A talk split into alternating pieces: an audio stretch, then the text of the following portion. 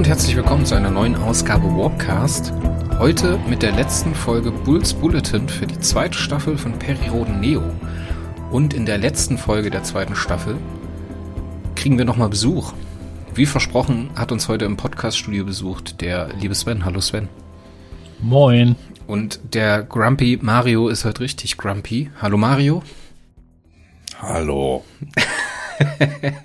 wir hatten es gerade schon im Vorgespräch. Äh, ja, rein human, also rein menschlich findet diese Aufnahme heute unter schlechten Vorzeichen statt. Wir schauen trotzdem, dass es gut klappt und dass wir es gut hinter uns bringen, denn heute ist äh, Neo Band 16 unser Thema. Ja, nach alter Manier würde ich sagen, wir steigen mit Trivia und Meta ein, machen dann weiter mit dem Titelbild, die Handlung und dann äh, ziehen wir unser Fazit, bevor wir mal zusammenfassend über die zweite Staffel reden. Leute, wollen wir noch irgendwas erzählen? Sven, wir zwei vielleicht ein bisschen über das Anstehende? Ja, erzähl mal. Immer muss ich erzählen, das ist. Naja, du hast die schönste Stimme von uns. Das stimmt. Hallo. Ich habe mich nur verschluckt. Das ist mal Ruhe da hinten auf den billigen Plätzen, ey. Ich drehe dir gleich einen Saft ab hier. Nein. Ja, unser Fantasy-Podcast, unser Fantasy-Podcast zur deutschsprachigen Fantasy nimmt langsam ja. Fahrt auf und äh, ich glaube, wir können es schon verraten, dass wir den einen oder anderen Special Guest haben werden.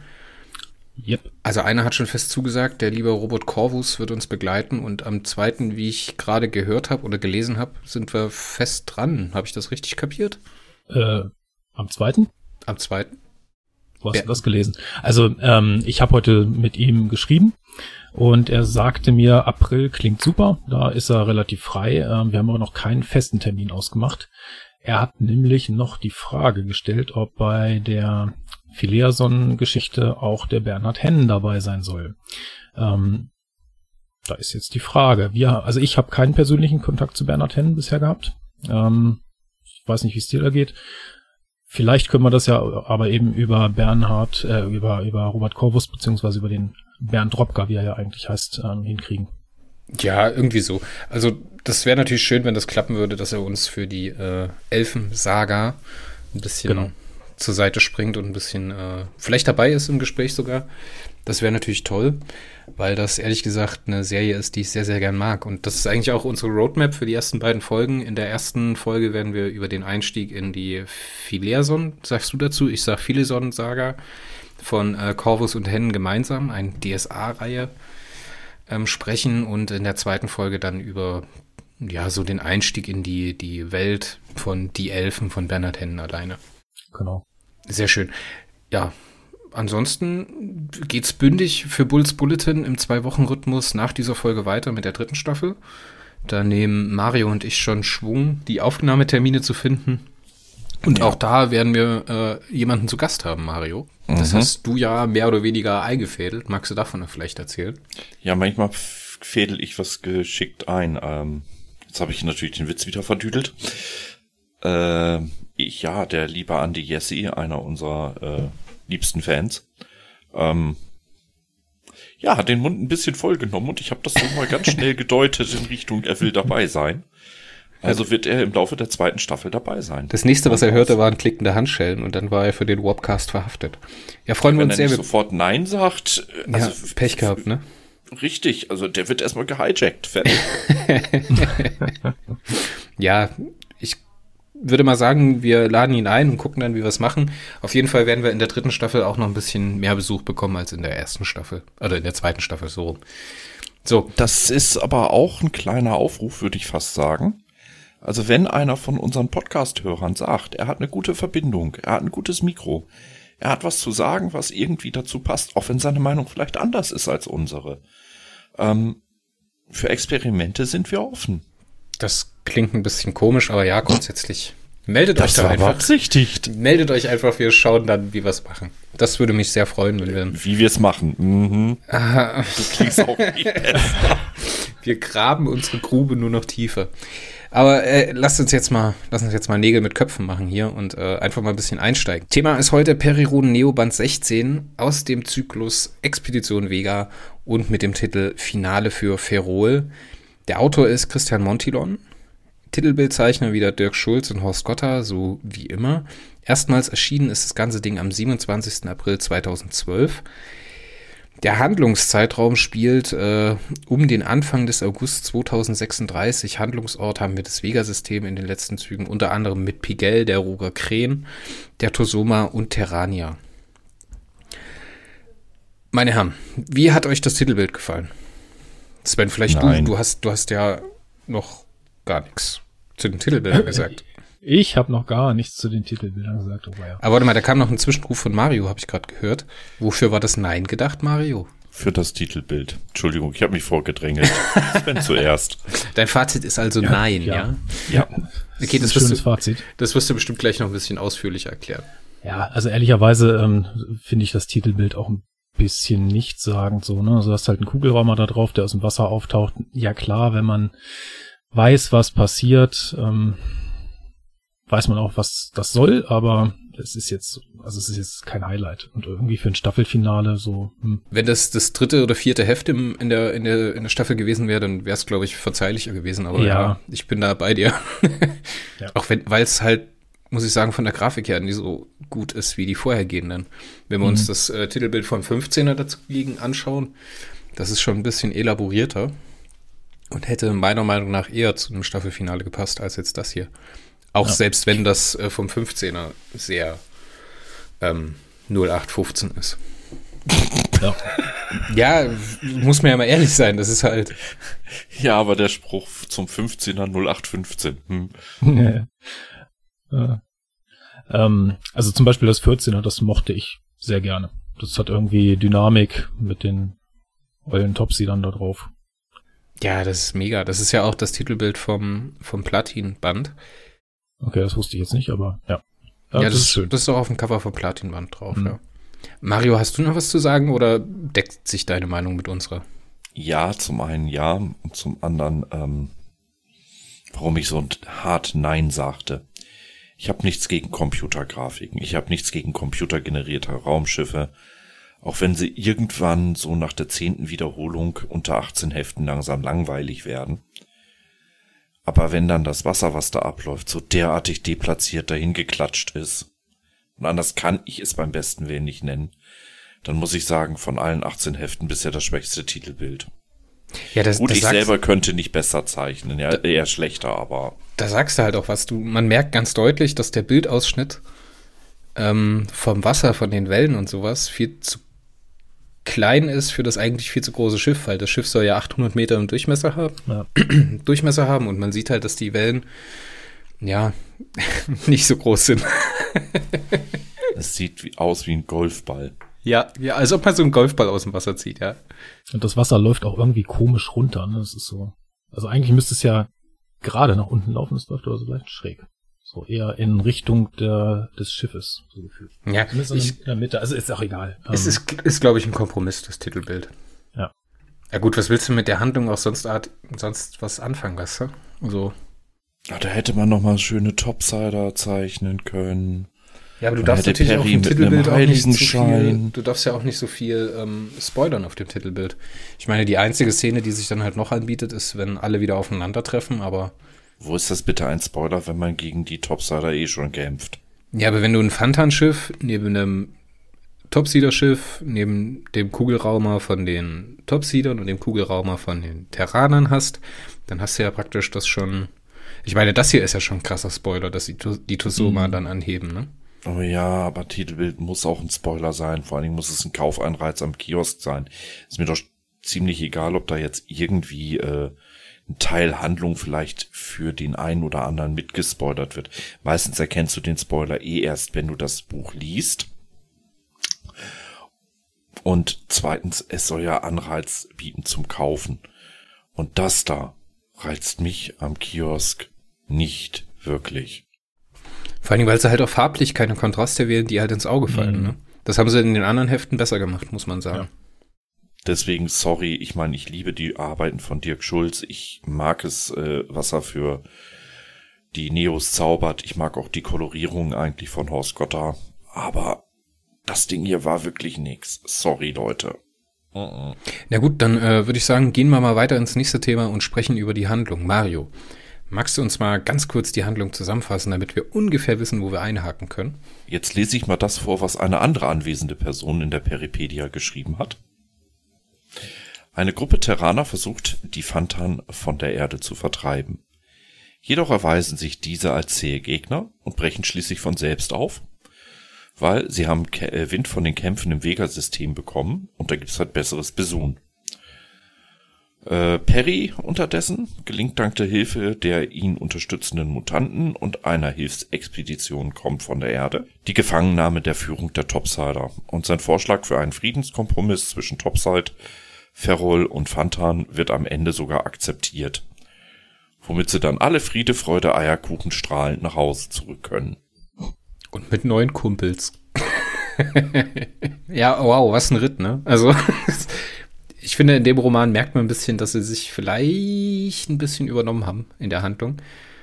Weil wenn man mal so die Kap vielleicht. Kapitel so zusammenzählt, ich müsste jetzt noch mal gucken, wie viele Kapitel es genauso gewesen sind. Aber man hat ja teilweise die Handlung auch noch ausgelagert in diese Zwischenspiele.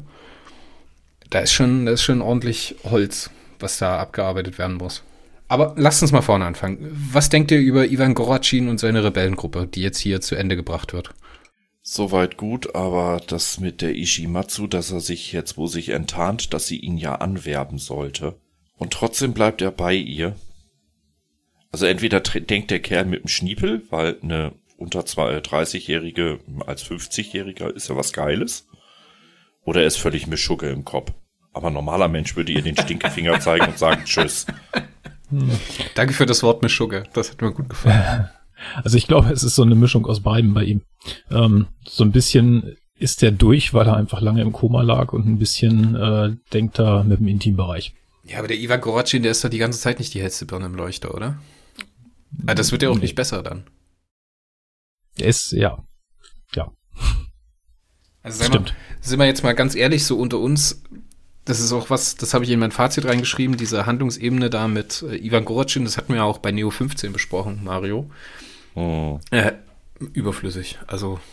Also sagen wir mal so, Ivan wird ein bisschen hier, klar, in, in den Perry-Heften äh, war der Original-Doppelkopf-Mutant ja auch nicht anders. Halt der tapfere, großherzige, freundliche Russe, mhm. dem du nur nicht doof von hinten kommen solltest. Aber echt nicht wirklich die hellste Leuchte im Kronleuchter. Ja, aber dies, diese Storyline hätte man ja im 15er auch schon abschließen können. Weißt hätte du, man hätte, machen können und man hätte, hätte man hier ein paar Seiten frei gehabt. Man hätte ihn auch nicht hier so als, ja, ich will ihn nicht mal dumm nennen. Ich würde sagen, einfach grenzenlos naiv darstellen sollen. Das ist so typisch Klischee-Russe, ja. Beherzt, nicht der dümmste, aber auch nicht wirklich die hellste Leuchte, aber vollkommen naiv. Boah, müssen es immer Klischees sein. Ja, und das wird auch nicht besser in der nächsten Staffel. ja. Leider, leider. Was schade die Figur ist. Goracin an sich ist ja eine geile Figur. Da, da kann man so viel draus machen. Hier hat wieder der Mut gefehlt, finde ich persönlich, sich von den Vorgaben der Erstauflage zu lösen und einfach einen anderen Weg zu gehen. Ich meine, ein bisschen gelöst hat man sich. Man hat die beiden ja separiert, ne, sind ja nicht in einem Körper mit, mit zwei Köppen.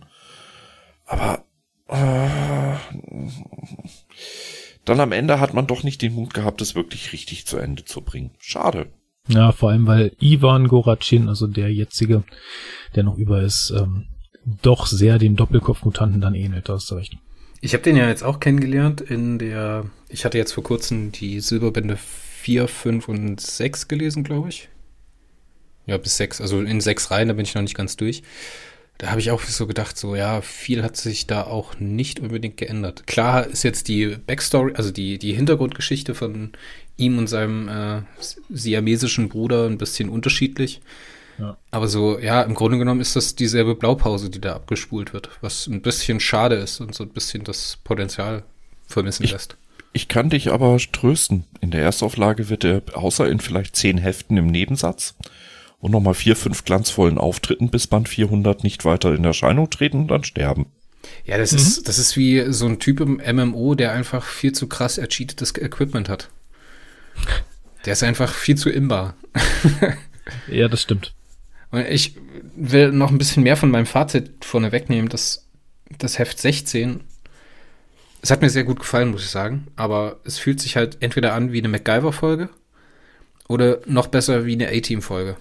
Nee, eher wie MacGyver. So, liebe Kinder. Und heute im Werkunterricht lernen wir, wie wir aus dieser Kugelschreibermine, diesem Kaugummi und dieser Heftzwecke eine handelsübliche Zeitmaschine bauen. Ja, um vier Teleporter zu besorgen, um dann ein riesiges Raumschiff zu übernehmen.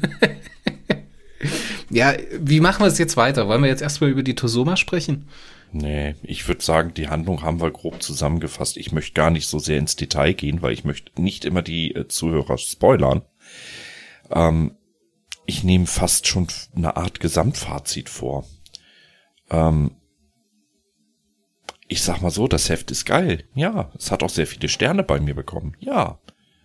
Also man hätte hier aus der gesamten äh, Staffel, genau wie aus dem letzten Heft, so viel mehr machen können, wenn man ein bisschen mehr Raum reingepackt hätte.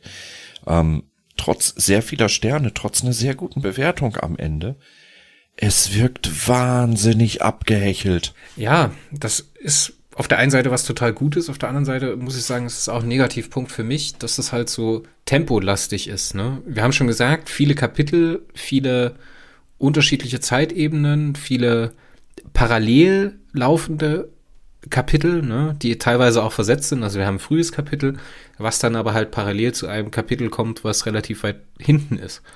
So, man, man fühlt sich nie so richtig in der, in der, im Zeit und Raum mitgenommen. So, man kann, ich, mir, mir ist es schwer gefallen, mich zu orientieren, aber gleichzeitig habe ich mich halt auch, ich glaube, ich hatte es schon ein paar Mal gesagt, bei 14, 15 und 16 bin ich so in einem Rutsch durch. So, das hat sich eigentlich angefühlt, dadurch, dass ich es in der Platin-Edition gelesen habe, hat sich so angefühlt wie ein 400-Seiten-Roman, weißt du? Das tut nicht weh, aber ja, ich kann absolut verstehen, was du meinst. Und ich finde, kombiniert mit der Tatsache, dass sie sich versucht haben, mit diesen äh, augenzwinkernden Anleihen an die Erstausgabe, wie Gorachin oder was hat man denn noch? Wir hatten noch Cookie, ne? Wir hatten den, ah nee, das kommt erst in der dritten Staffel, ist ja auch egal. ja, damit haben sie sich, glaube ich, keinen Gefallen getan und hier zeigt sich noch eklatanter als in der ersten Staffel, dass man so ein bisschen den Absprung verpasst hat sich früh genug zu emanzipieren. Früh genug eine eigene große Vision aufzubauen. Ne? Das machen sie ja auch so ein bisschen, aber es bleibt halt, es fühlt sich immer noch an wie ein Kompromiss. Und das ist, glaube ich, die größte Schwäche, die wir gerade jetzt so der zweiten Hälfte der äh, zweiten Staffel so vorwerfen kann, zumindest aus meiner Meinung heraus. Aber du hast komplett recht, ich habe auch eine sehr, sehr gute Wertung vergeben. Was irgendwie nicht so richtig zu unserer Diskussion gerade passt. Bei mir ist es ja nun schon lange, lange her, dass ich den Roman gelesen habe. Ich habe äh, mir heute natürlich nochmal die Zusammenfassung auch angelesen in der Peripedia. Ähm, die ist fantastisch. Wer hat die eigentlich geschrieben? Ich glaube, das war vor meiner Zeit. Also auch wenn Mario für ihn drauf angespielt hat, ich glaube, das ist nicht von mir. äh, ich weiß oh. nicht genau. Oh, ich glaube, ich habe später irgendwie ganz viele geschrieben, aber so die ganz frühen eher nicht. Ist auch egal. Ähm, also, ich habe mir die Zusammenfassung nochmal durchgelesen. Ähm, ich habe den Roman und auch die Staffel so vom Gefühl her von damals sehr gut in Erinnerung. Hab mich dann aber beim Lesen der Zusammenfassung so ein bisschen gewundert, dass da so extrem viele verschiedene Handlungsebenen drin waren. Ähm, und dass das so, ja, wie ihr schon gesagt habt, ne, so ein bisschen überfrachtet und zerfranst wirkt. Also in der Zusammenfassung wirkt es so. Und ich ähm, kann mir gut vorstellen, wenn das in der Zusammenfassung schon so wirkt, dass das im Roman nicht anders ist. Ähm, das sind gefühlt einfach zu viele verschiedene Handlungsstränge, die dann irgendwie in diesem 16. Band hier zu einem vorläufigen Ende geführt werden mussten. Was wahrscheinlich für 160 Seiten einfach zu viel ist. Ja, das, das fühlte sich für mich so ein bisschen an. Ich vergleiche das mal gerne mit Fernsehserien. Du hast acht Folgen in der ersten Folge, oder wie eine, wie eine Folge Walking Dead eigentlich im Prinzip war die ganze Staffel, ne? Zu Anfang Worms, Zombies. Dann hm, 40 Minuten Gelaber. Und in der letzten Minute, boah, Action, Zombies. Ja, aber das, was Mario gerade gesagt hat, das stimmt ja. Wir haben ja nach dem Klimax noch so ein, ja, fast fühlt sich alles an wie so ein Appendix, der hinten dran gehangen wird, wo doch mal diese ganze, Fried also diese ganze, dieser ganze Handlungsstrang noch mal zu Ende erzählt werden muss in irgendwie drei, vier Seiten. So, wo dieser Friedensvertrag, dieser Abkommen, das Treckerhorn mit zur Erde kommt und sowas gemacht wird, das, das fühlt sich da hinten wie so rangeflanscht an, so, dass sie das irgendwie nicht, obwohl sie halt so viel erzählen, in dem Roman gelöst bekommen, ne, dass das so entkoppelt wirkt, ähm, hat mir nicht gefallen und das bringt mich halt auch zu einem weiteren Negativpunkt, bevor ich dann über die positiven Dinge sprechen möchte, ähm, dass Perry sich hier so ein bisschen anfühlt, wie er dann am Ende äh, an seinem Schreibtisch oder irgendwie sitzt mit Cookie gemeinsam und den Trecker Hon nach Hause einlädt. Da hat er sich sehr für mich angefühlt wie so ein früher Perry aus der Erstausgabe, aus den ersten 100 Heften. Könnt ihr das nachvollziehen, wenn ich das sag? So sehr überlegen, sehr durchblickend und sowas. Ich wusste dann, war mir dann auch nicht sicher, ob er jetzt Kenntnis hat von der Unsterblichkeit. Weiß es jetzt, weiß es nicht. Deswegen, das ist alles. Naja. Sven, möchtest du vielleicht vorher oder soll ich vernichtend zuschlagen? Schlag du mal vernichtend zu, also so genau habe ich es tatsächlich nicht mehr hey. im Kopf. Perry war halt zu Anfang ähm, der Kerl mit einer Vision. Seit Heft 1 aber, oder seit Heft 2 ist er eigentlich ja nur so ein Getriebener, ne? von der Handlung getrieben, umhergestupst. Wirklich aktiv mit guten Ideen war er eigentlich nie dabei. Das waren immer die Leute um ihn herum. Das stimmt. Ja, und jetzt auf einmal tut er so nach dem, ja. ja, und jetzt tut er so nach dem Motto, hö, hö, hö, ich bin der Supermann, ich habe das alles gelöst, hö, ich bin der Geilste. Äh, so wirkte das am Ende und nein, er wurde konsequent 17,9 Hefte lang nicht so dargestellt. Du brauchst ja gar nicht so weit zurückgehen. Du brauchst ja, du musst ja bloß am Anfang des Romans zurückgehen, wo er dabei. Ja, ich möchte aber vollständig sein. Bei Gang Tam steht und dann ausgelacht wird, weil er blufft und direkt fliegt sein Bluff auf, ne? Also sagt hier, die Explosion oder das, die Erschütterung war mein Machtmittel. Dabei sind das bloß die Fantan, die aus dem, aus der Transition fallen. Das passte alles nicht. Das passte vorne und hinten nicht. Das, das, das war so, so ein Stilbruch in seinem Charakter, der war überflüssig.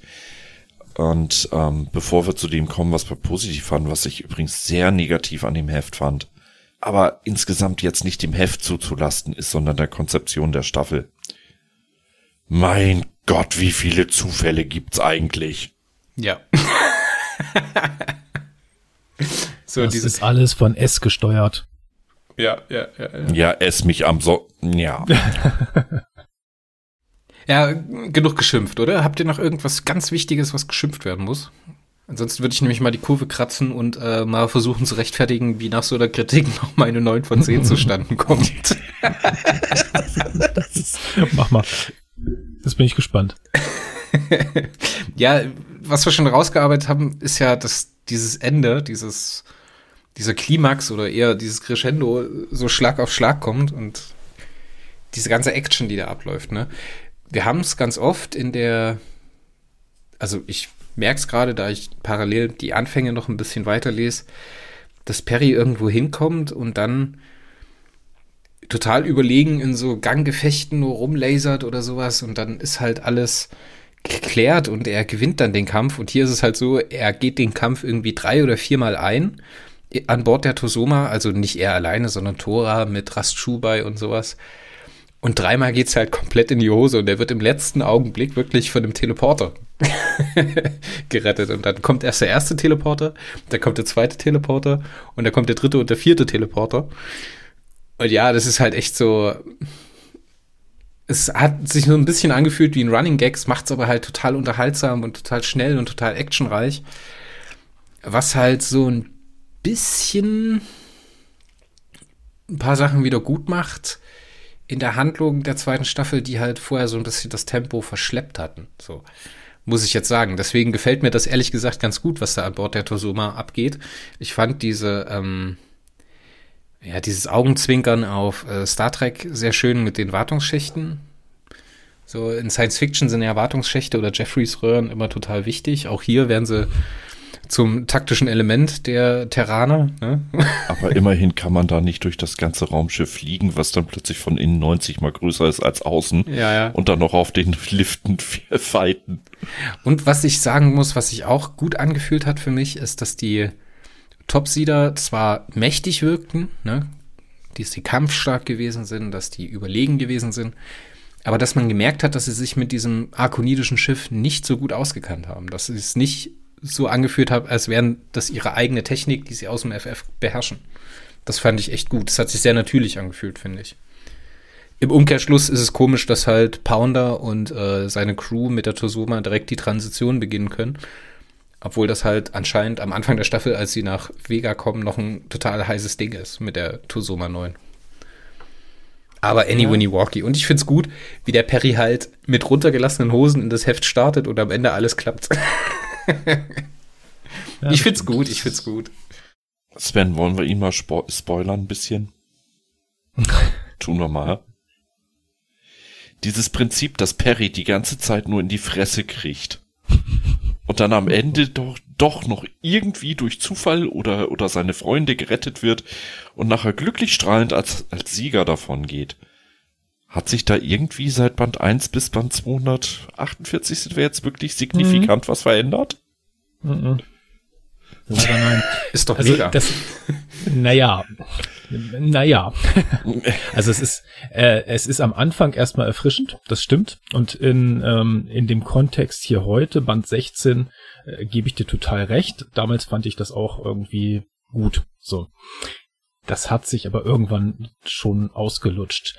Das ist jetzt, Mario hat es ein bisschen überspitzt. Ähm, es ist jetzt nicht jedes Mal so, aber es ist sehr oft so.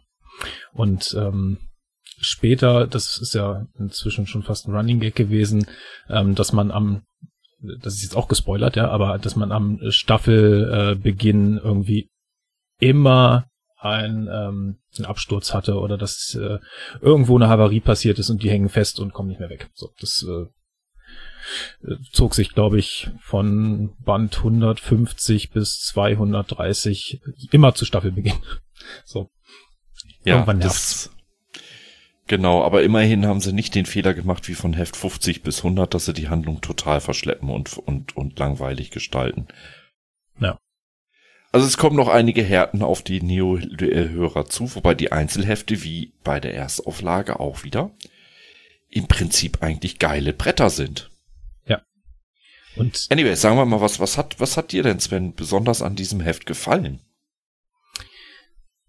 wie gesagt, ich muss das, ich muss tief in meiner Erinnerung kramen. Ähm, ich habe es tatsächlich so in Erinnerung, so ein bisschen wie Chris das schon ähm, beschrieben hat, nämlich ziemlich ähm, ja, temporeich, also schnell, ähm, mit mit viel Action und ich habe es schon sehr, sehr, sehr kurzweilig in Erinnerung. Ähm, wie gesagt, diese Geschichte, dass äh, Perry erstmal relativ häufig auf den Sack kriegt und dann am Ende als ähm, strahlender Sieger dastand, das war damals erstmal cool. So, weil das war noch neu. Mhm. Wenn ich jetzt, also wir sind ja im Moment noch bei dem Einzelheft, wenn ich jetzt über ähm, die ganze Staffel was sagen sollte, würden mir noch einige Dinge mehr einfallen. Bei dem Heft ist es aber tatsächlich das so ein bisschen, was mir noch im Kopf geblieben ist. Also ähm, ich habe ja gesagt, so diese verschiedenen Hand ganz vielen verschiedenen Handlungsstränge, das hatte ich so gar nicht mehr auf dem Schirm. Das habe ich erst heute so beim ähm, nochmal Lesen der Zusammenfassung wieder realisiert, dass das so war. Ähm, die Erinnerung war tatsächlich eher positiv, ähm, schnell, actionreich, irgendwie eine, eine coole Nummer. Ich muss noch einen Nachklapp geben. Ich fand es total sympathisch, dass gerade der Pep, eigentlich alle ja eigentlich komplett alle, egal wo sie hingekommen sind, haben sie sich erstmal gedacht, Scheiße, was soll ich, was zur Hölle soll ich jetzt tun? so, ich glaube, der Perry steht wirklich sieben oder acht Mal rum und sagt so, fuck, wie mache ich jetzt weiter? Und das fand ich total sympathisch und so, so nachvollziehbar. Und man kennt das ja auch durchaus, dass man mal in eine Situation kommt, wo man gar keine Ahnung hat, wie es jetzt eigentlich weitergehen soll. Und dann wurstelst du dich so durch und am Ende klappt es irgendwie. Und am Ende sagst, stehst du da und sagst, haha, habe ich es nicht gesagt? das fand ich so ja. schön. Damit konnte ich mich identifizieren. Und hältst die blutende Hand schön versteckt hinter deinem Rücken und gehst flötend davon. Haha, hat keiner gemerkt. Mario, was hat dir denn gefallen? An dem Heft? Das Pacing.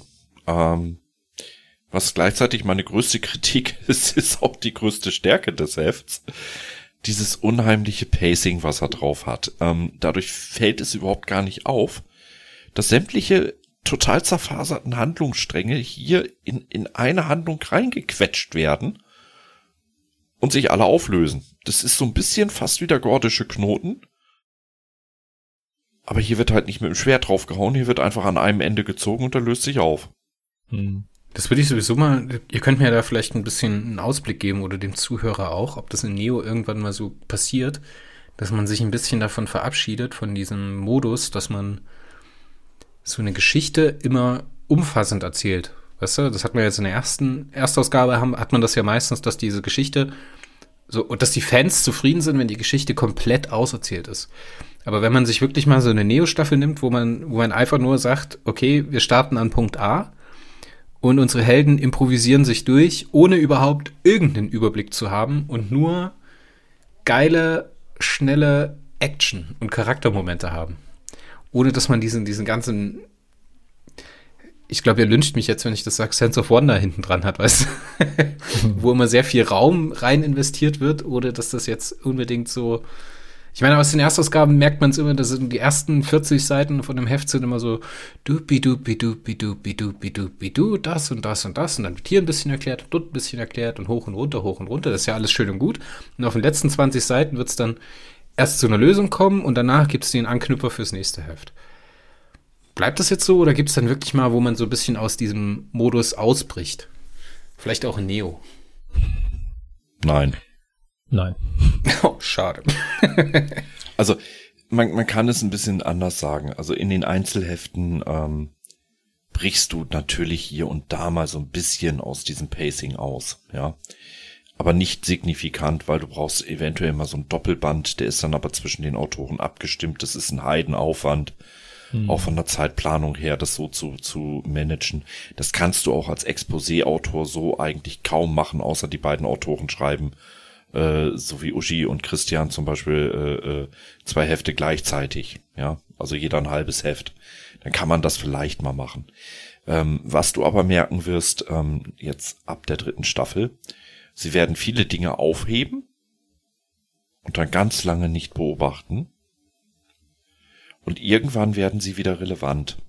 Hm. Das hast du schon äh, ab der nächsten Staffel fängt schon an mit einem Mutanten, der dann irgendwann 20 Hefte später wieder wichtig wird.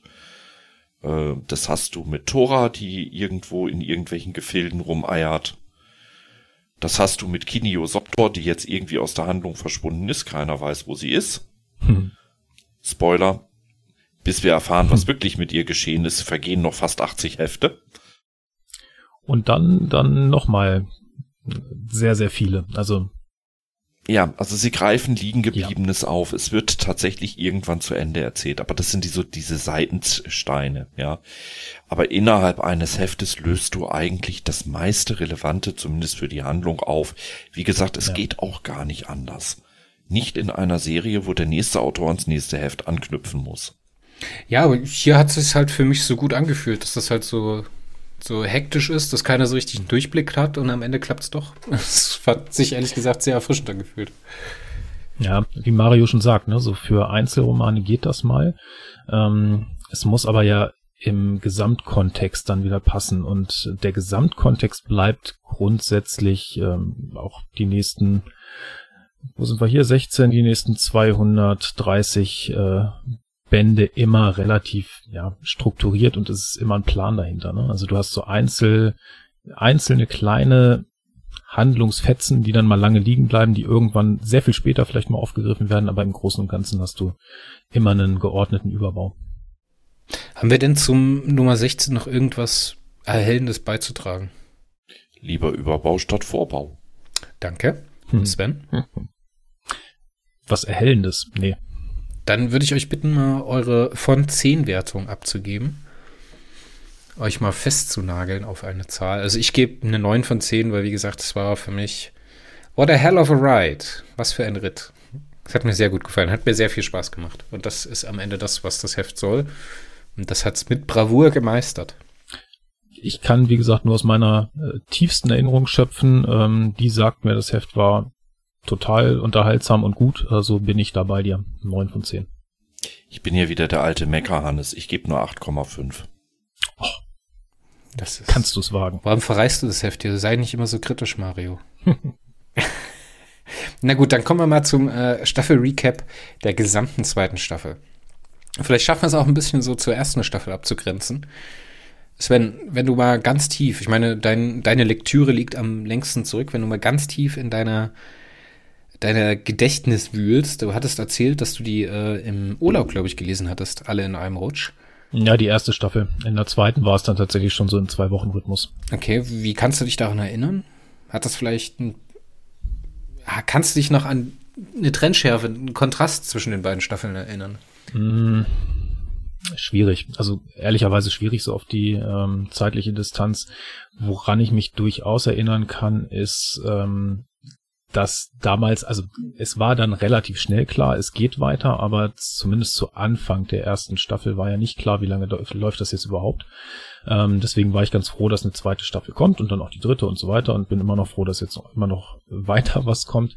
Ähm, daran kann ich mich erinnern. Ich kann mich daran erinnern, dass ähm, ich der ich ja auch in gewisser Weise Altleser bin, ähm, Altleser in Anführungsstrichen natürlich, aber ich meine, ähm, Erstauflage seit, ja, keine Ahnung, inzwischen knapp 30 Jahren oder so. Ähm, dementsprechend auch da schon lange dabei und natürlich auch die ersten Hefte und Silberbände und so weiter und so fort. Ähm, es war für mich so ein bisschen bisschen zwiegespalten. Also zum einen habe ich mich schon gefreut, es geht Richtung Vega und so ähm, ja, galaktisches Rätsel und äh, Unsterblichkeit und S und bekannte Charaktere. Auf der anderen Seite war es zumindest anteilig dann doch sehr nah am Original gefühlt, also das, was ich in Erinnerung habe. Mhm. Wo ich mir, das klang ja bei dir vorhin auch schon so an, doch gewünscht hätte, dass es sich in mancher Hinsicht noch ein bisschen mehr emanzipiert von der Erstauflage. Ähm, Ivan Goracin ist da so ein Beispiel. Ähm, gibt sicherlich noch andere, aber die sind so ein bisschen im, äh, im Sumpf des Vergessens bei mir ge äh, verloren gegangen. Grundsätzlich aber habe ich an die zweite Staffel noch eine eher positive oder sehr positive Erinnerung. Aber ein Ticken schwächer als die erste. Wenn ich das ja. jetzt richtig rausgehört habe. Okay. Ja. Mario, du hattest, Mario, du hattest das ja jetzt nochmal aktuell komplett gelesen. Wie erinnerst du dich daran? Gerade im Kontrast zur ersten Staffel? Ein Ticken besser als die erste Staffel. Echt? Okay. Mhm. Man hat hier äh, mit den Pheronen und mit äh, den Topsidern zwei schöne Völker eingeführt. Also nicht optisch schön, aber ne? Ähm, ich möchte einfach mal sagen, das, was, was Sven sagte, das mit der fehlenden, ähm, der fehlende Mut, wirklich eingefahrene Schienen zu verlassen, ja, ist auch für mich ein Kritikpunkt. Und dabei ist mir gerade so ein Gedanke gekommen, der mir gerade äh, jetzt bei den 3100er Heften zu Anfang sehr entgegenknallt. Ähm, wir erinnern uns an äh, 3104, ne? Da haben wir auch den, den Topsieder wieder, den Kroko. Mhm. Mhm. Jetzt hat man hier in Neo den Topsiedern ein bisschen mehr Menschlichkeit, ein bisschen mehr Eigenständigkeit verliehen und die sozialen Weisungen. Das ist also eine Neo-Erfindung. Und woran denkt Coco in Band 3104? Ja, wenn, wenn, wenn Topsy dann eine Ausrede braucht, der findet da halt eine soziale Weisung. Also die beiden Serien befruchten sich gegenseitig und das ist eine der größten Gefahren, die beide Serien haben. Sie sollten eigentlich viel stärker voneinander abweichen und getrennt bleiben. Ja, ich glaube, das ist auch was, was der Michael Markus Thuner im Interview bei uns gesagt hatte dass er sich halt mittlerweile nicht mehr vorstellen kann, für Neo und für die Erstausgabe parallel zu schreiben, weil er halt erstens die Technik durcheinander bringt und halt, ich glaube, dass es total schwierig ist, wenn man gerade ein viel schreibender Autor, äh, Autor ist in den Serien. Ich meine, Turner hatte jetzt, glaube ich, in Mythos 17 Hefte oder sowas.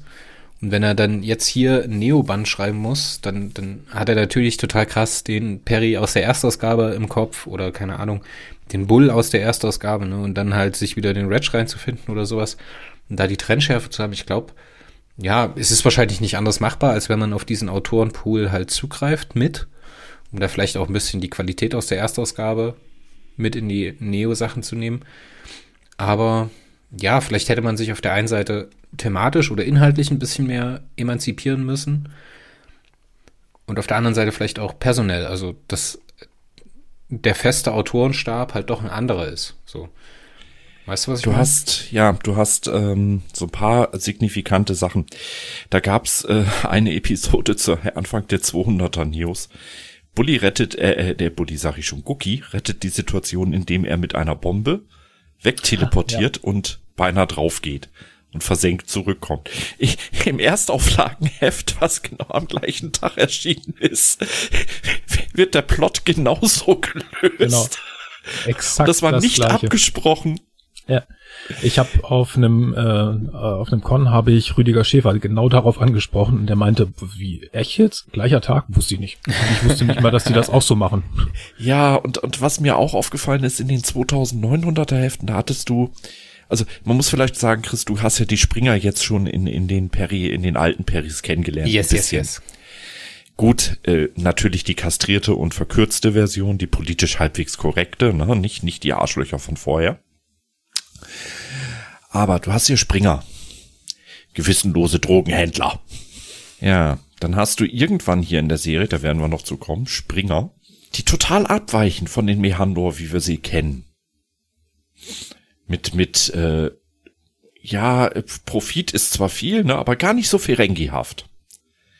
Und plötzlich hast du dann in der Erstauflage Springer, die dargestellt werden wie in Neo, wo du dich fragst, hä? Seit wann sind die so drauf? Was habe ich ihnen jetzt verpasst? Ich glaube, das, das ähm, ist, ist halt nur spürbar, wenn man halt wirklich die Hefte in einem Rutsch hintereinander wegliest. Wenn man dann wirklich wöchentlich oder zweiwöchentlich bei Neo liest, dann bekommt man das gar nicht so mit. Aber ich, ich, schon. ich verstehe das total, was ihr meint. Ich bin ja gerade noch Mythos am Lesen. Und da sind immer so Satzbausteine teilweise, wenn es zum Beispiel über die Beschreibung von Kampfrobotern gibt. Dann gibt es diesen Passus, der immer wieder in anderer Konstellation auftaucht, dass äh, es für den Menschen kaum möglich ist, einen Tara zu besiegen. Und dieser Textbauschein, der taucht irgendwie in sieben, acht Heften auf. Und du denkst dir so, aha, ihr habt also das Datenblatt gelesen, aha, ihr habt hier Copy-Paste gemacht oder sowas. Also klar muss die Information weitergetragen werden, ne? aber es ist halt so augenscheinlich, also für mich, wenn ich das jetzt wirklich nicht wochenweise ein Heft so zwischen der sonstigen Lektüre, die man so hat, dann fällt das, glaube ich, nicht so stark auf.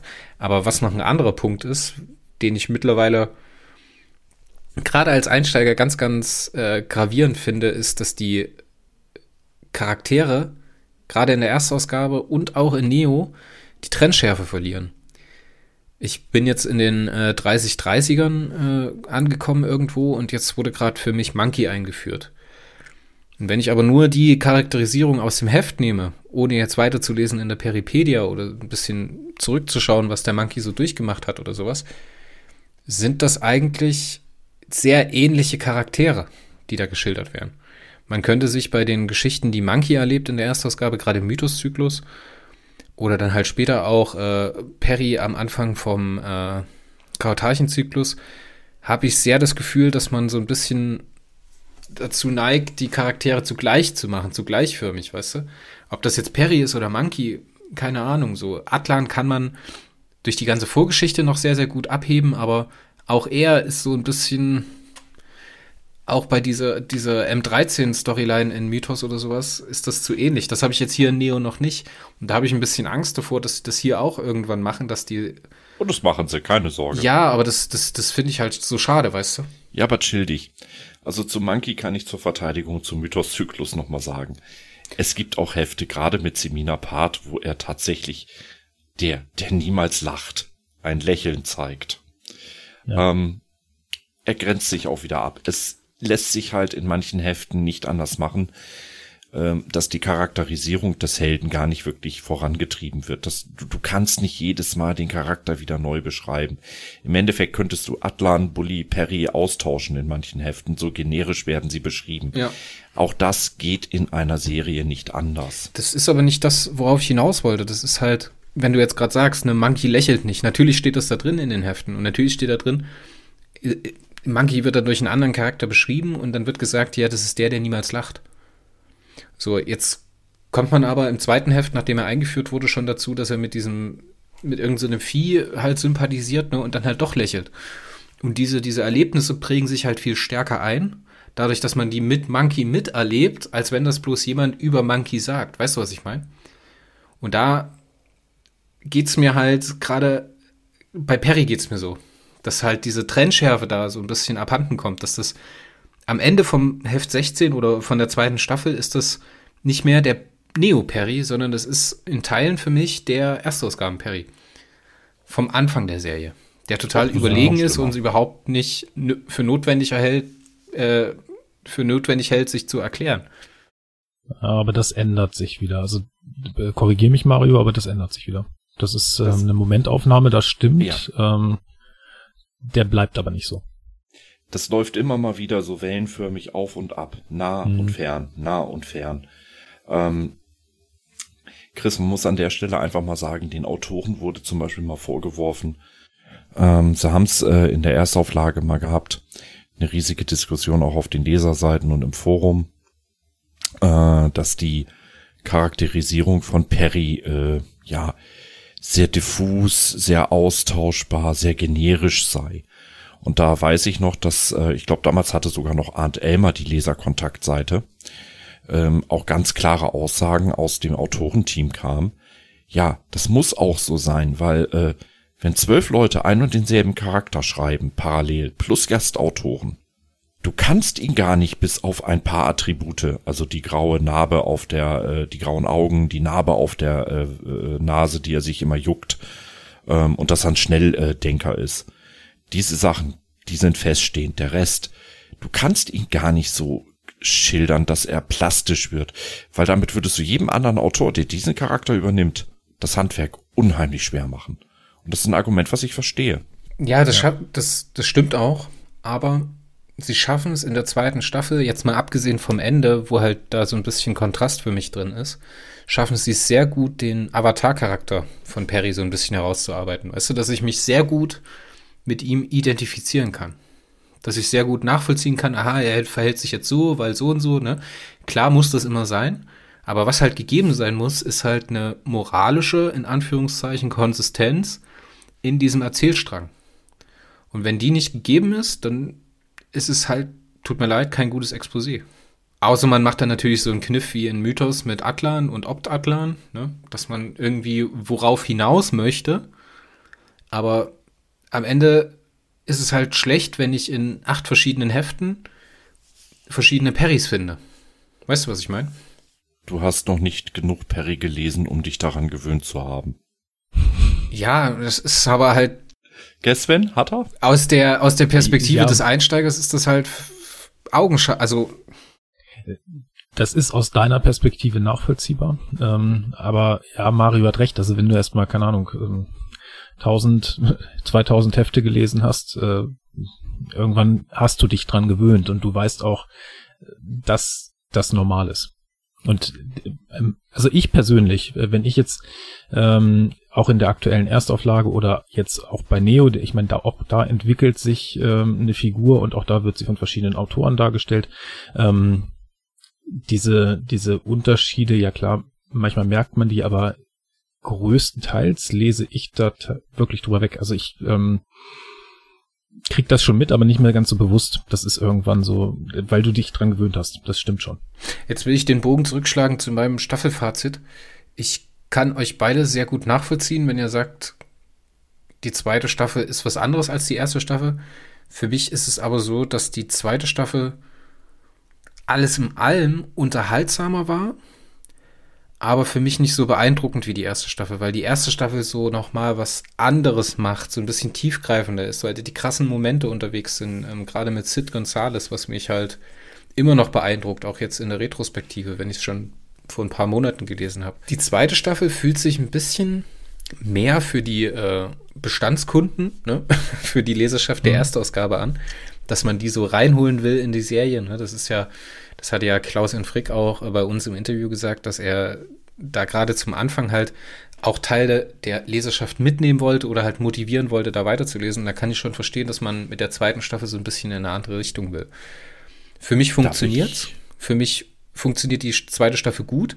Ich würde sie nicht unbedingt besser oder schlechter bewerten. Ich würde sie ungefähr auf einem Level, aber halt mit anderen Stärken und anderen Schwächen beschreiben, wenn ich das könnte. Darf ich mal einen kleinen historischen Exkurs machen? Gerne, gerne. Neo erschien. Und im Fandom gab es erst Buh, dann gab es großen Jubel. und dann erschien das erste Heft. Die Altleser, in diesem Fall meine ich die Idioten unter denen, haben rumgeschrien und frag nicht, wie sie rumgeschrien haben, wegen Sid. Mhm. Was war das für ein, Entschuldigung, Aufstand von Zwergen? Aber warum? Der ist doch komplett neu, oder habe ich das Was falsch die, Nein. Ja, eben, genau. Was die erwartet haben, war Erstauflage, militärisch stramme Handlung, also im Endeffekt wollten sie Wort für Wort die Erstauflage, äh, erste Handlung der Erstausgabe nochmal. Vielleicht mit ein ganz bisschen behutsam modernisierten Worten. Also change as much as possible, but don't change anything. ja, ja. Vielleicht ja, und ich muss sagen, vielleicht hätte man sich auch mit dem Titel der Serie ein bisschen anders aufstellen sollen. Ja, gut, man hätte Peri Roda Neo auch äh, Hans Dampf in allen Gassen Neo nennen können. Nee, ja. aber irgendwie was anderes machen mit dem Titel, damit das halt nicht so Nö. wie ein. Nö, Neo finde ich völlig in Ordnung. Ähm, ich fand es damals ganz schrecklich und da war die erste Staffel vorbei. Und so ein bisschen hatte sich der Sturm im Wasserglas beruhigt, dann kam das achte Heft. Oh, wie könnt ihr es wagen? Und Perry hat sich ja noch nicht mal in Tora verknallt. Und dann auch schon Goratschin bringen und, und dann auch, und dieses ganze Durcheinander und diese Versatzstücke der Erstausgabe, das ist Geschichtsfälschung. Don't das fake war der Mo fake news. Das war der Moment, wo ich im Forum im Galaktischen mal geschrieben habe, ist euch eigentlich klar, dass der Geschichtsfälschung äh, das Wort Geschichtsfälschung von den Nazis erfunden und sehr negativ belegt ist. Wow, das da Wort waren ein paar Leute heute noch gerne für Neo genutzt. Mhm. Und wenn das einer sagt, dann sage ich nur Danke für das Nazi-Sprech. Komm mal bitte in 2020 an. Wir leben nicht mehr 1940. Nee, da, da geht mir die Hutschnur hoch. Es ja. sind zwei unterschiedliche Serien. Es wurde von Anfang an gesagt, Neo ist ein neuer Peri Rodan. Die Handlung nicht nacherzählt, sondern neu erzählt, mit Änderungen. Aber da da so viel protestiert wurde, hat man natürlich in der zweiten Staffel, und das merke ich glaube ich so ab dem Heft 10 Pi mal Daumen, nicht mehr so ganz die Traute gehabt, sich so wirklich weit zu entfernen.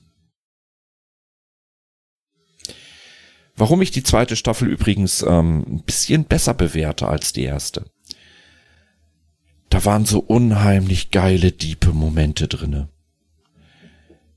Adams mit dem ja, Fantan. Total, total. Ja, das war cool. Das war wirklich toll. Und was dieser Fantan Adams geschenkt hat mit der Gabe des Vergessens. Fuck. Das war geil. Ja, vor allem, wie sie es einfach so im Vorbeigehen rausgeschüttelt haben. Das war halt so beeindruckend. Ja, ja. aber das war ein, ein Danaher-Geschenk. Dann ähm, Super Deep. Ein Danaher-Geschenk, hast du das gehört, Sven? Mhm. Der Mann ist klug. K-L-U-K. ähm, das zweite, was mir unheimlich stark gefallen hat und was auch die Lebensgeschichte von Sid ein bisschen in den Hintergrund drängt und, und aussticht. Der Zweikampf äh, oben auf dem Feronischen Mond im Gefangenenlager. Auf Ferolia, ja. Zwischen Nissen und dem. Dieser, dieser, dieser, diese Geste. Wir verbrennen ihn in Stücken und nehmen seinen Rauch in, in uns auf. Boah. Ja, sie haben irgendwie zugehört, was so andere Science Fiction halt so speziell macht oder besonders macht. Ich meine, klar, 2010, 2011, also ich denke mal, die Konzepte und sowas, die stammen so aus der Zeit 2010.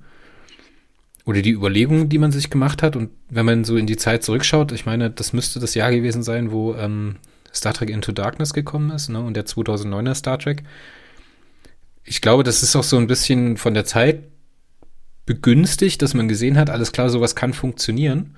Und trotzdem nehmen wir uns aber Dinge, die Science Fiction in den letzten 30 Jahren vielleicht anders gemacht haben als noch in den 60er und 70er Jahren. Dann hat man ja diese tiefen Themen, die auch gerade Deep Space Nine aus Star Trek aufwirft, ähm, mhm. wo es sehr viel geht, okay, wie kann außerirdisches Leben vielleicht sich unterscheiden und wie geht man damit um?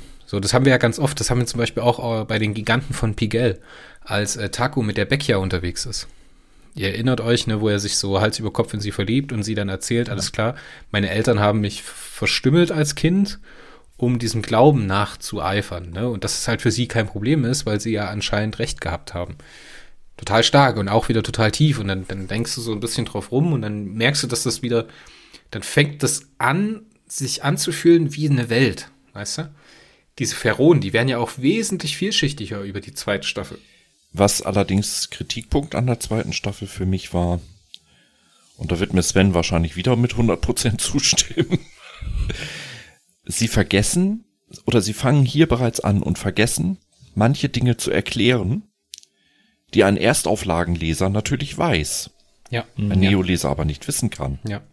Sie vergessen so ein bisschen ihre eigene Lore, also wie sagt man dazu auf Deutsch?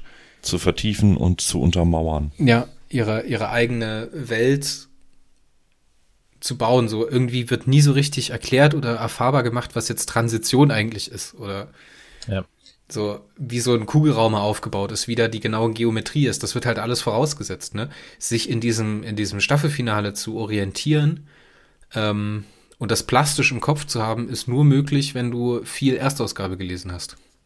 Weil das ist ja das erste Mal auf so einem großen, wirklich großen Kugelraumschiff zu sein. Ähm, die Tosoba 9 ist ja relativ überschaubar, aber auch da schaffen sie es nicht, irgendwie eine Räumlichkeit in diesem, in diesem Schiff zu machen. Weil eigentlich mhm. fühlt sich dieses Schiff, wo sie unterwegs sind, gerade am Anfang der Staffel, ne, als man da diese Tosoba 9 ähm, erobert, war das? Ja, Anfang der Staffel, genau. Ähm, fühlt es sich so an, als ob dieses Raumschiff bloß aus der Zentrale besteht. Und dass das außenrum eigentlich ersetzbar ist. So. Das finde ähm, ich. Das ist auch tatsächlich so. Ja, na klar, aber trotzdem müssen die ja die Räumlichkeiten erfahrbar machen. Dann muss man wissen, dass dieses Raumschiff irgendwie, keine Ahnung, 3,46 Kilometer äh, Gänge hat auf dem und dem Deck, ne? Und das gerade dadurch, dass sie halt so so räumlich unterwegs sind, dass sie halt aus den Wartungsschächten herausgehen auf die Flure, dort durch die Gegend laufen, einen einen Schacht nach oben und unten gehen oder sowas, da hast du nicht das Gefühl, als ob du in einem echten Raum bist. Natürlich haben sie dann noch das Problem, dass sie die Teleporter mit dazu nehmen und diese Strecken, die man in diesem Schiff zurücklegt, nicht zu Fuß zurücklegen muss. Und das war ja gut, dass die Tora dann mit dem Rastschubai zum Beispiel zu Fuß unterwegs sein musste. Und da wird das so ein bisschen erfahrbar, was das bedeutet, überhaupt zwei Decks nach oben zu kommen und eine andere Kabine zu erreichen. Aber im Gesamten schaffen sie es nicht, diese Raumschiffe irgendwie wenn man jetzt wirklich bloß Neo nimmt ne, und das ganze Vorwissen mal weglässt, mhm. das wirklich plastisch zu machen. Das schaffen sie nicht. Und ja, wozu ja, brauche ich das Außenrumschiff, ne? Dann, dann muss ich dir auch sagen, ähm, das wird auch in der Erstauflage ein oder zweimal gemacht. So wie wir es gerne hätten. Und alle nachfolgenden fast 3000 Hefte bauen darauf auf und erklären es nicht nochmal. Siehe zum Beispiel den Unterschied zwischen einem Impulsstrahler, einem Thermostrahler und einem Desintegrator. Ja. Ja, die Funktionsweise wird exakt einmal bei Einführung, Ersterwähnung, genauer beschrieben von Scheer damals. Danach ist es ein generischer austauschbarer Begriff. Hier hat man nur den Fehler gemacht, hat die Desintegratoren, Impulsstrahler und so weiter einfach eingeführt und hat sie nicht wenigstens einmal erklärt. Das heißt, jeder, der später einsteigt, der weiß nicht, was es ist. Ist eigentlich auch für die Handlung unerheblich. Er kann auch diese, was du meintest, die Szenen an Bord eines Raumschiffs, ähm, sie sind auch für einen, der es nie gelesen hat, erfahrbar. Sie sind machbar, sie sind umsetzbar im Geiste. Aber wenn ich jemanden habe, der es von Anfang an liest, dann muss ich es ihm einmal zumindest, finde ich persönlich, ein bisschen genauer liefern. Das mhm. macht Neo als großen Fehler. Desintegrator ist halt ein Desintegrator. Transitionstriebwerk ist halt Transitionstriebwerk. Ja, was macht es denn genau? Nö, es transitiert dich halt. Hä? Bitte? Was? Wie? Ähm, ja, also grundsätzlich, äh, speziell am Anfang von Neo, so die ersten Staffeln, ist das tatsächlich so. Das ist ziemlich auffällig. Ähm, ich glaube, dass viel davon ausgegangen wurde, zumindest so im Hinterkopf, äh, die Leser sind hauptsächlich Erstauflagenleser und die wissen sowieso, was es ist. Das ist natürlich kein ganz sinnvolles Vorgehen, weil man eben doch vielleicht den einen oder anderen völlig Unbedarften erwischt hat, der es dann nicht wusste, aber ähm, speziell die ersten Staffeln ist das so. Bei Neo ändert sich das dann irgendwann, speziell bei Technologien, die es dann nur im Neoversum gibt, die werden besser erklärt, aber ja, wir sind jetzt hier am Ende der zweiten Staffel und bis dahin fehlten häufig Erklärungen. Ähm, ich würde gern noch einen Nachsatz bringen zu der Staffel, beziehungsweise zu einem äh, Volk in der Staffel. Und ich weiß, äh, Mario wird mir da jetzt widersprechen, aber ich persönlich fand die Fantan großartig. Ähm, und mich haben sie nicht genervt. ich weiß, dass das bei Mario anders war. Ähm, mich haben sie tatsächlich nicht genervt. Ich fand ähm, A, total genial, dass sie überhaupt so geschildert wurden. Das ist ja in der Erstauflage nie passiert. Ähm, zumindest anfangs nicht. Irgendwann haben die nochmal eine Rolle gehabt, ganz viel später, glaube ich, aber auch nur so eine kleine. Ähm, ich fand's total spannend, dass dieses Volk wirklich in Erscheinung tritt. Äh, ich fand es total spannend, dass die so super fremdartig sind und man überhaupt nicht verstanden hat, was, warum sammeln die da jetzt irgendwie eine, ähm, ein Dixie-Klo ein oder sowas. Das fand ich auch total stark, mhm. dass die in so fremden Kategorien gelebt haben. Das fand ich so geil. Ja, das war, äh, für mich persönlich war das ein Highlight. Ich muss ganz offen gestehen, ähm, sie haben mich nicht spezifisch genervt. Ich fand sie auch nicht schlecht. Sie blieben aber hinter ihrer Möglichkeit der Fremdartigkeit und der Bedrohlichkeit leider zurück. Ja, ja. Die haben nie so eine richtige Bedrohung ausgemacht. Das kann ich sehr gut verstehen, dass die einem so ein bisschen auf den Sack ja. gegangen ist, äh, gesagt, gegangen sind, aber im Nachhinein. Das hatten wir bei der Bes Besprechung für Heft, 17, äh, äh, Heft 15, Sven. Ähm, die Fantan sind das erste Mal wirklich als, als Bedrohung und böse wirklich greifbar geworden, als sie die Golden Gate Bridge äh, gemobst mhm. haben. Vorher waren sie doch eigentlich weichgespült und naja, eher ein Ärgernis als wirklich eine Gefahr. Ja, das stimmt. Ähm, die Frage ist halt, mussten sie zwingend eine Gefahr darstellen? Ähm, für mich war es, so in meiner Erinnerung, war es ein völlig fremdartiges Volk mit einer Motivation, die nicht ganz klar und greifbar ist oder für einen, ähm, für einen Menschen einfach nicht nachvollziehbar ist. Ähm, ja, sie haben jetzt nicht wahllos gemordet, irgendwen umgebracht, Städte äh, auseinandergenommen oder irgendwas erobert, sondern sie haben halt geklaut, wie die Elstern, ja. Ähm, diese Bedrohung bei der Golden Gate Bridge, ja, die ähm, existierte dann und ja, ich, ich habe es gar nicht mehr genau im Kopf, da sind sind da Menschen gestorben? Ja. Ich glaube, ne? Ja. Okay, also äh, klar, da sind sie zu einer Bedrohung geworden, ähm, aber auch das glaube ich einfach aufgrund ihrer völlig fremden Mentalität. Ähm, da, da ist ja die Frage, was für moralische Hintergründe haben die da, ne? Also ähm, ist denen das egal gewesen? Haben sie da vielleicht auch nicht drüber nachgedacht? Oder also ich finde einfach, dass diese, dass die Fantan ein sehr fremdartiges ähm, Volk oder als sehr fremdartiges Volk dargestellt wurden, ähm, mit völlig also so sehr schwer nachvollziehbaren Beweggründen und Motivationen. Und das hat mich damals tatsächlich fasziniert und das ist mir so im Gedächtnis geblieben. Ähm, natürlich bin ich da jetzt ähm, rein vom Lesen her so ein paar Jahre weiter entfernt als ihr, die es ihr, die ihr es nochmal frisch gelesen habt. Ähm, aber das ist bei mir so hängen geblieben. Übrigens, du sagtest, die Fantan spielten später nochmal eine Rolle. Nein, nicht wirklich. Also die Fantan-Leute wurden erwähnt in Peri-Rodan Heft 5, dann in genau. einem Nebensatz in Peri-Rodan 121, in einem Nebensatz in Heft 1282 und das einzige Mal, wo sie dann ein bisschen näher drinne waren, das war 7. Juli 1998 in Heft äh, ähm, äh, 1924. Und selbst das da hast du jetzt aber nachgeguckt, oder? Natürlich. Sonst, äh, Selbstverständlich. Das hätte mich äh, sonst gerade auch sehr beeindruckt, ja. ich weiß nicht alles, aber ich kann unheimlich schnell googeln. das ist ein Held. Ja, aber das ist immer noch beeindruckend, wie wie krass selbstreferenziell diese Serie mittlerweile ist. Ich meine, das sind ja mehrere Jahrzehnte, ne? Und selbst wenn du da halt sagst, ja. irgendein Auto in 1999, klar, die Anfänge werden ja immer wieder zitiert und das galaktische Rätsel und sowas, das ist ja jetzt auch in der Vega-Miniserie wieder anscheinend ein Thema. Ich habe heute das erste Heft bekommen, heute ist der 16.3. ich freue mich total aufs Lesen nachher.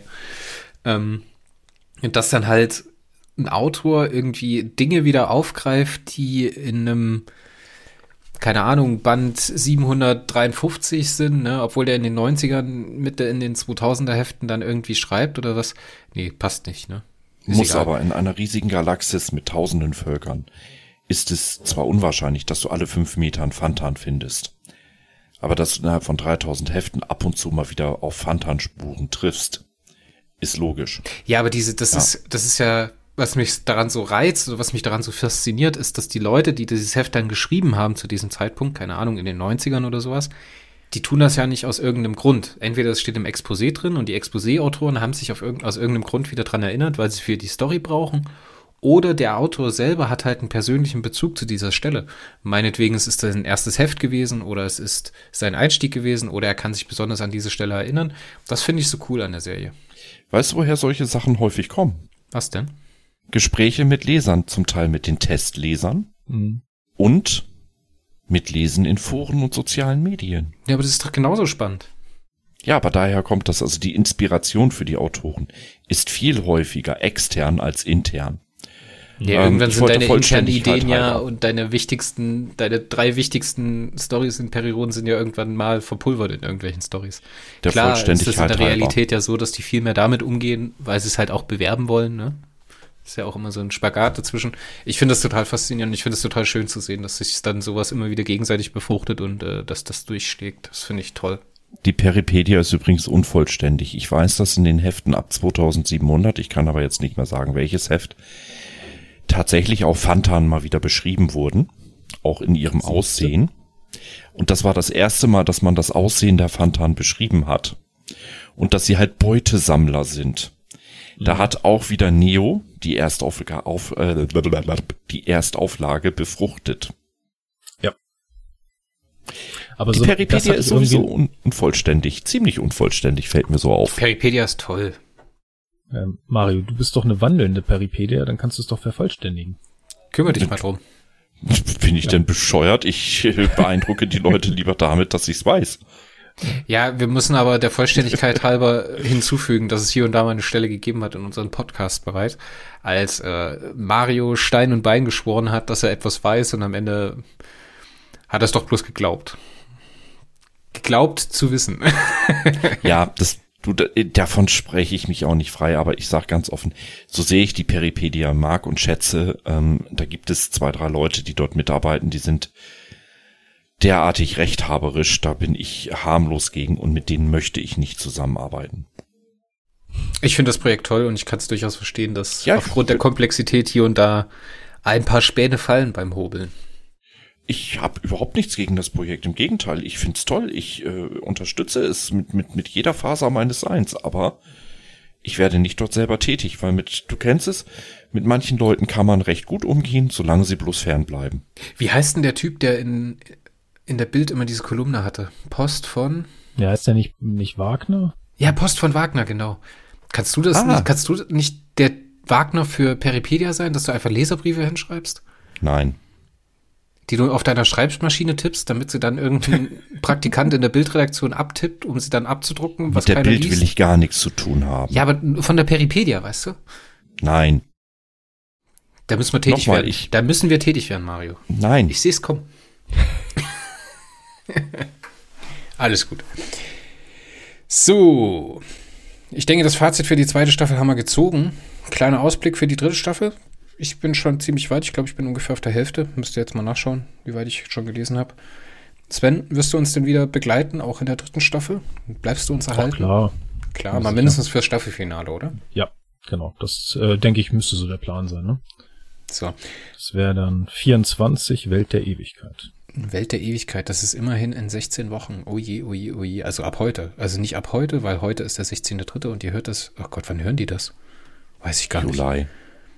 Wir sind schon wieder in einer Zeitschleife gefangen. Das ist faszinierend. Ich habe einen Spoiler für die dritte Staffel. Frittiertes Gemüse. Mm. Und mit dieser erhellenden Information verabschiede ich euch aus dem heutigen Warpcast mit Bulls Bulletin Folge 8 zu Perioden Neoband 16 und der zweiten Staffel. Zu Gast waren der kongeniale, Schreibmaschinentippende, rauchende und bisschen grumpy heute Mario Stars. Sagt Tschüss. Tschüss. Und auf der anderen Seite der etwas vom Sport zerschlagene, trotzdem sehr wache Sven Fässer. Auf Wiederhören. Auf Wiederhören. Tschüss.